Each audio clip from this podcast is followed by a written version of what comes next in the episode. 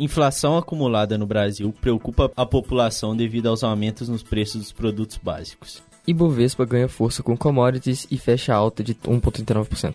Carne de boi, leite longa-vida e óleo têm aumento significante de preço devido à inflação. Bom dia, está começando mais um Rádio Jornal PUC Minas sobre economia. Economia.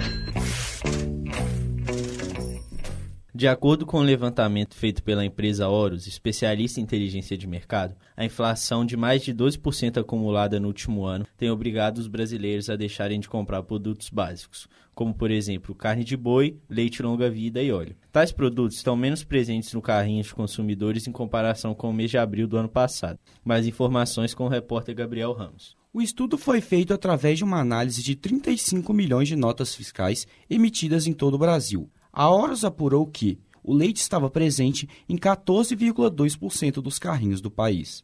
Em abril deste ano, no mesmo período de 2021, essa incidência era de aproximadamente 16%. Nesse mesmo intervalo de tempo, o preço do leite saiu de R$ 4,30 para R$ 7,25, um aumento de quase 69%, de acordo com o levantamento.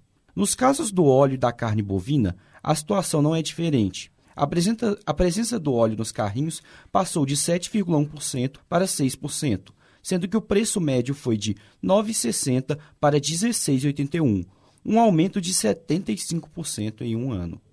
A carne bovina teve presença reduzida de 6, aproximadamente 6% para 5,3% nos carrinhos do país, e o quilo da carne saltou de R$ 29,66 para R$ 31,47, de abril de 2021 até abril de 2022.